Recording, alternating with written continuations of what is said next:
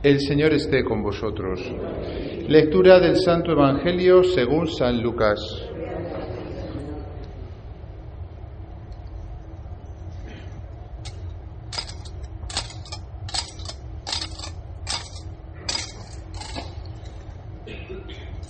En aquel tiempo el ángel Gabriel fue enviado por Dios a una ciudad de Galilea llamada Nazaret, a una virgen desposada con un hombre llamado José de la casa de David. El nombre de la virgen era María. El ángel entrando en su presencia dijo, Alégrate llena de gracia, el Señor está contigo. Ella se turbó grandemente ante estas palabras y se preguntaba qué saludo era aquel. El ángel le dijo, No temas, María, porque has encontrado gracia ante Dios Concebirás en tu vientre y darás a luz un hijo y le pondrás por nombre Jesús. Será grande, se llamará Hijo del Altísimo. El, Señor Dios le dará el trono de David, su padre. Reinará sobre la casa de Jacob para siempre, y su reino no tendrá fin. Y María dijo al ángel, ¿cómo será eso? Pues no conozco varón. El ángel le contestó, el Espíritu Santo vendrá sobre ti, y la fuerza del Altísimo te cubrirá con su sombra por eso el santo que va a nacer será llamado Hijo de Dios. También tu pariente Isabel ha concebido un hijo en su vejez y ya está de seis meses la que llamaban estéril, porque para Dios nada hay imposible.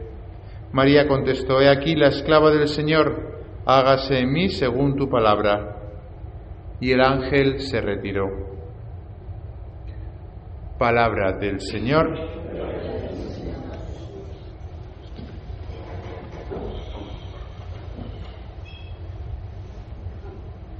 Queridos hermanos, estamos celebrando con gran gozo la solemnidad de la Inmaculada Concepción. El Evangelio que acabamos de leer, no nos confundamos, no es el momento de la concepción de la Virgen. El Evangelio que acabamos de leer, el famoso Evangelio según San Lucas, es el momento de la concepción de Jesús. Que, por cierto, ¿qué día se celebra? El día de la concepción de Jesús. El 25 de marzo, muy bien. Y esa fecha es el 25 de marzo, es así porque es nueve meses antes de el 25 de diciembre. Porque no sé si lo saben, saben ustedes, los niños no vienen de París, los niños están nueve meses en el vientre de su madre y son concebidos nueve meses antes. Por tanto, si el 25 de diciembre es el nacimiento de Jesús, el 25 de marzo es la concepción de Jesús. Pero lo que estamos celebrando hoy no es, como digo, la concepción de Jesús, lo que estamos celebrando hoy es la Inmaculada Concepción de la Virgen María. Es decir, estamos celebrando que en el momento de la concepción de María, por parte de sus padres, Joaquín y Ana, fue una concepción en la cual no hubo pecado original. Y por eso se celebra el 8 de diciembre, porque es nueve meses antes del... Uy, uy, uy, 8 de septiembre, que es el día del cumpleaños de la Virgen. ¿O es que no sabían que el 8 de diciembre es 8 de diciembre porque es nueve meses antes? No lo sabían. ¿Eh? Lo que se puede aprender a sus edades. ¿eh? El 8 de diciembre se celebra la Inmaculada Concepción porque nueve meses después nacerá la Virgen, el 8 de septiembre. Y lo que estamos celebrando es que la Virgen Inmaculada, en el momento de su concepción, por sus padres Joaquín y Ana, fue preservada del pecado original. Es decir, todo ser humano que nace como nacemos en el común de los mortales, nacemos con pecado original.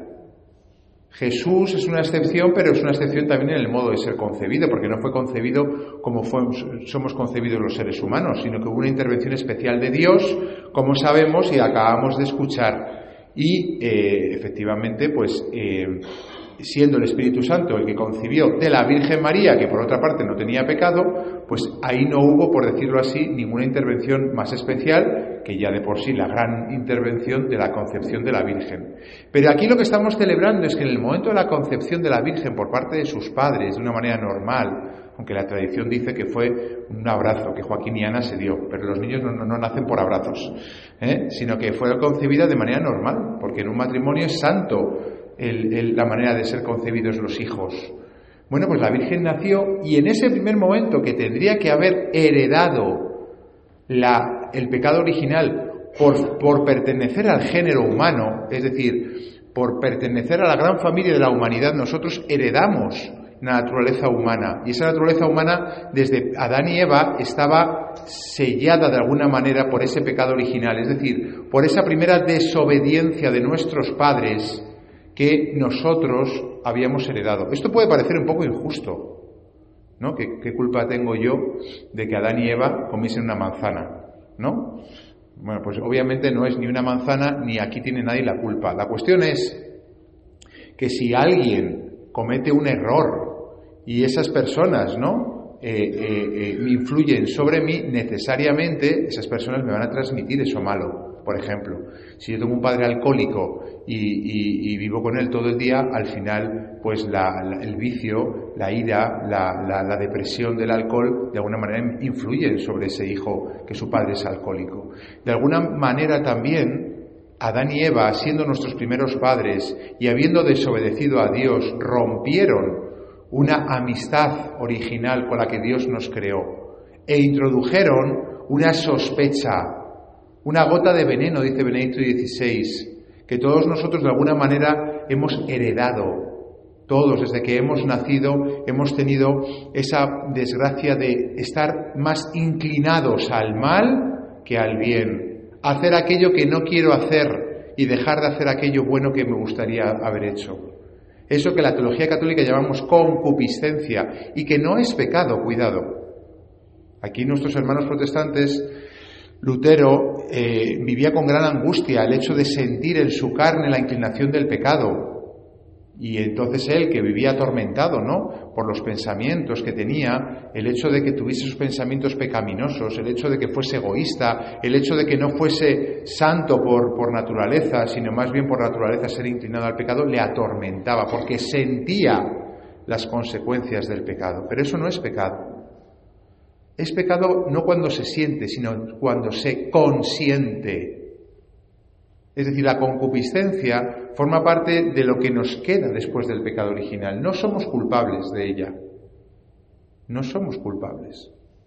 De hecho, como bien sabemos, el bautismo nos quita el pecado original, nos hace hijos de Dios, nos introduce en la iglesia, nos posibilita entrar al cielo, pero la naturaleza sigue tocada. Por cierto, igual que cuando cometemos un pecado. Cuando cometemos un pecado y vamos al confesionario, queda perdonado el pecado, pero las consecuencias quedan dentro de nosotros. Si yo nunca he robado y de repente un día me da por robar y luego atormentado voy al sacerdote, que por cierto está confesando, aprovechad hoy es un día de rebajas. ¿eh? Eh, si luego voy al sacerdote y me confieso mi, perdonado queda, mi pecado queda, queda perdonado, pero lo que no queda, eh, lo que no se borra, es que yo ya he por primera vez robado y ya sé el gusto que produce y ya sé lo barato que me sale. Y por tanto digo, diré a partir de entonces, si ya lo he hecho una vez, ¿por qué no lo puedo hacer otra vez? Luego, de alguna manera queda una cierta pena del pecado, aún incluso después de perdonado. Por eso nos puede quitar el bautismo, el pecado original, pero nos puede dejar la inclinación, que no es pecado, que es sentir en nosotros los efectos de la naturaleza humana caída, pero que no nos obliga a pecar. Es más, desde que somos bautizados por la gracia de Dios, más aún cuando somos confirmados y recibimos el Espíritu Santo en plenitud. Y no te digo ya, si además comulgamos el cuerpo y la sangre de Cristo, tenemos gracia suficiente para evitar el pecado, para no consentir. Y yo puedo sentir, pero no consentir. Yo puedo estar en misa y de repente el diablo me introduce una imagen obscena y yo la siento y la sufro, pero no consiento con ella. No es pecado. Yo puedo estar por la calle y ver una persona y sentir envidia de ella, o por lo que me cuenta, por lo que veo, pero no consiento el pecado cuando digo, no, Señor, yo te doy gracias por lo que tengo y no hace falta que tenga más. Eso nos tiene que ayudar a darnos cuenta de que es verdad que luchamos en esta vida y hasta el último momento de nuestra vida lucharemos contra la concupiscencia, pero también es verdad que ya hemos ganado la batalla, o mejor dicho, Cristo la ha ganado y nosotros con, Él. Aquí es donde la Virgen María tiene un privilegio especial, y es que ella, por un privilegio, como hemos dicho, es preservada del pecado original. Ya saben que hay cuatro dogmas de la, de la, de la Virgen. La maternidad, que es el más importante, la virginidad, que es que siendo madre a la vez fue virgen por un milagro, la asunción a los cielos, es decir, que la Virgen está en cuerpo y alma, solamente Jesús y solamente la Virgen, y el único ser humano completo, ¿no? La Virgen, Jesús es verdadero hombre, pero también es Dios, pero el único ser humano y solo ser humano que está en carne en el cielo es la Virgen María, por este privilegio eh, de estar eh, ajena a todo pecado. Y el cuarto eh, dogma es la Inmaculada Concepción. Es curioso porque, a pesar de que el dogma más importante es la maternidad divina, 1 de enero, quizá el 1 de enero estamos demasiado, eh, eh, demasiado eh, atorados con tanta comida que nos hemos metido el día anterior y no lo celebramos lo suficiente, porque lo cierto es que el 8 de diciembre en España siempre se ha celebrado hasta el punto de que es nuestra patrona y lo celebramos con gran gozo. Pero no solamente por, yo qué sé, tradición o piedad popular, también es la lógica de lo que hoy celebramos. Es decir, lo que estamos celebrando hoy es que hay un ser humano como nosotros, exactamente igual que nosotros, que fue preservada del pecado original. Es decir, que en ella, en ningún momento, en ningún momento han ido nada de pecado. Nada de pecado. No tiene nada que ver con el pecado. El diablo no pudo ni acercarse, es más, el diablo no puede ni ver a la Virgen María. Por eso cuando estemos tentados, acechados por el diablo, cojamos el rosario, sale corriendo con pies en polvorosa. No puede con la Virgen, porque es la única criatura que le ha vencido completamente. Y además es mujer, y el diablo es machista. No sé si lo saben ustedes, pero el diablo es machista, con lo cual le pone más nervioso todavía. Claro, podríamos pensar, bueno, claro, entonces sí, la Virgen María vale bien, pero ya como que la Virgen María ya no es tan, tan modelo para mí, porque, bueno, pues claro, si no ha tenido el pecado original, como yo lo tengo, como yo lo sufro, bueno, no el pecado original, pero sí la concupiscencia, porque a mí el pecado me lo quitaron con el bautismo, pues da la impresión de que, bueno, sí, vale, yo rezo a la Virgen, la Virgen me ayuda, eh, descanso en la Virgen, pero no me entiende. ¿Qué es lo que más nos duele en el corazón a veces? ¿Qué es lo que más nos hace sufrir en el corazón? El pecado, sí, pero no es el pecado en sí mismo, sino más bien es esa desconfianza de creer que Dios no está con nosotros, de creer que Dios nos ha olvidado, la sospecha de que Dios no nos quiere bien, de que quiere incluso nuestro mal. Miren, la Virgen también tuvo eso, que es la batalla principal que tenemos en este mundo, la batalla de la confianza, la batalla de la fe. Creo que ninguno de nosotros estará sometido a la prueba que estuvo sometido a la Virgen durante toda su vida, desde el momento en el que dijo sí al ángel, como acabamos de leer. La vida de la Virgen fue una complicación continua hasta el final de sus días. No hubo descanso, porque Cristo resucitó, pero se fue y le dejó a la Virgen encargada de los apóstoles, que eran unos percebes, por decirlo de la mejor manera posible. Sí, sí, Cristo se fue y la Virgen se debió de quedar como diciendo, ¿y ahora me dejas sola aquí con todos estos a empezar una obra que es... Eso, eso fue el final, pero el comienzo ya lo sabemos. Vale, muy bonita la encarnación, pero poco tiempo después las dudas de San José, que atormentaron a San José y atormentaron más a la Virgen María. Y luego el dejar Nazaret y tener que nacer en Belén y nacer como nació y luego salir huyendo y antes escuchar la profecía de Simeón diciéndole que una espada atravesaría su corazón y vivir eh, como inmigrantes en Egipto y volver cuando encontraron un resquicio. Y luego se muere San José y luego Jesús le abandona a la Virgen María en su casa y luego la Virgen va buscando a Jesús y Jesús le dice, antes los escuchan la palabra de Dios que mi propia madre. Y eso la Virgen lo escuchó. Y le dice mujer en vez de decirle madre, en el momento de Caná. Y ya al final, en el culmen del sufrimiento, en el Calvario, se despoja incluso de su propia madre y le vuelve a decir, mujer, ahí tienes a tu hijo, yo ya no soy tu hijo, es él, es un continuo agrandamiento del corazón de la Virgen, que podía, como nosotros, haber dicho en muchos de esos momentos, ¿por qué me tratas así? ¿Es que no me quieres? ¿Es que me has abandonado? ¿Es que has olvidado la promesa que me hiciste por medio del ángel? Pero la Virgen no dudó en ningún momento. Ante la misma prueba que tenemos nosotros continuamente, la Virgen no dudó. La Virgen confió y por eso es para nosotros un modelo y por eso es para nosotros un consuelo, porque en medio de nuestras dificultades podemos acudir a alguien que sabe muy bien lo que es estar abandonado, abandonada, sola, sufriendo, viendo a su hijo morir como un gusano. Por eso la Virgen es para nosotros y en el día de hoy lo celebramos con gran gozo, aquella en la cual no entró nunca la duda, la sospecha, el pecado. Y es para nosotros ese consuelo de que nosotros, pegándonos a ella, podemos ser también como ella. Ayer escuchaba, leía más bien dicho, un texto que no sé si lo encontraré, lo he estado buscando antes, pero voy a intentar ahora buscarlo otra vez, ¿no? En la cual, en el fondo, eh, viene a decir, ¿no? Un poco esto mismo que nosotros estamos diciendo. A veces eh, el hecho de estar tan atribulados, ¿no? En, nuestra vida, con tantas pruebas, ¿no? Hace que perdamos el ánimo, hace que de alguna manera también eh, como que, como que nos desanimemos, ¿no? Lo he encontrado. Es un texto de una obra de Tolkien que es El Señor de los Anillos.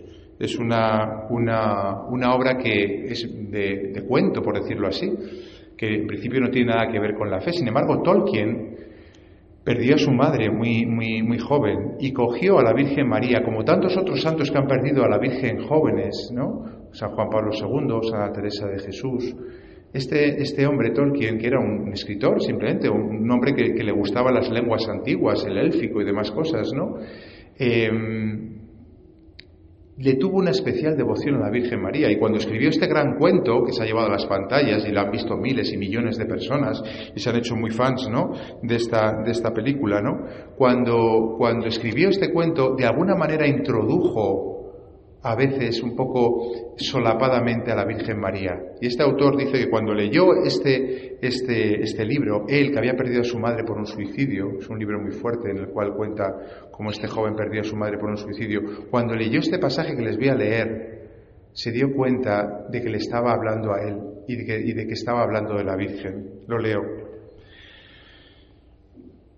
están yendo dos, dos, de los personajes buenos, están yendo a, a, destruir ¿no? Eh, eh, el anillo, que es el, el, el, elemento del mal. ¿no? Y dice, allá asomándose entre las nubes por encima de un peñasco sombrío en lo alto de los montes, Sam, el, uno de los protagonistas buenos, vio de pronto una estrella blanca que, titil, que titilaba.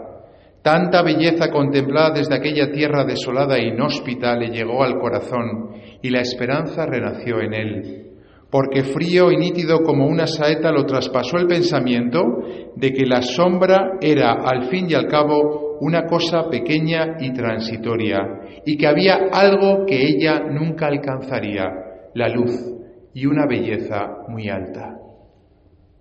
Es un texto muy sencillo, fijaros, es una simple narración en la que un hombre está en medio de un paraje tenebroso, en medio del mal, y ve una estrella pero piensa, todo el mal que está aquí abajo en la tierra, todo el sufrimiento por el que estoy pasando, no es nada comparado con esa luz y la belleza de esa estrella que desde lo alto me está iluminando. Pues bien, esa estrella es la Virgen, que nos da esperanza para nuestro camino.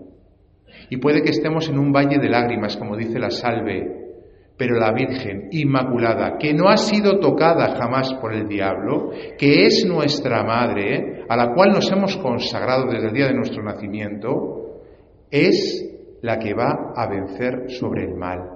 El diablo a su lado no es nada. Es una criaturilla que casi es una marioneta de Dios en los designios de la historia. Por eso hoy es un día para alegrarse profundamente este joven que perdió a su madre por un suicidio cuenta cómo este párrafo le llenó el corazón de esperanza. E incluso habiendo perdido a su madre de esa manera tan trágica, se dio cuenta de que la Virgen, esa estrella que ilumina desde el cielo, le daba más esperanza que la muerte de su propia madre. Que jamás perdamos la esperanza. Que la Virgen Inmaculada, que desde el cielo ilumina nuestra vida, nos conceda la fuerza y la esperanza de luchar cada día hasta que lleguemos a abrazarla un día con todo el amor de nuestro corazón. Ese amor habrá guiado toda nuestra vida, aunque ahora no lo veamos claramente, y pasaremos toda la eternidad en los brazos de la Virgen. Con un final tan bonito, con una película tan hermosa, el tráiler de esta vida, por decirlo así, bien merece que sea sufrido si nos va a llevar a los brazos de tan buen madre. Que ella nos bendiga en esta fiesta tan grande.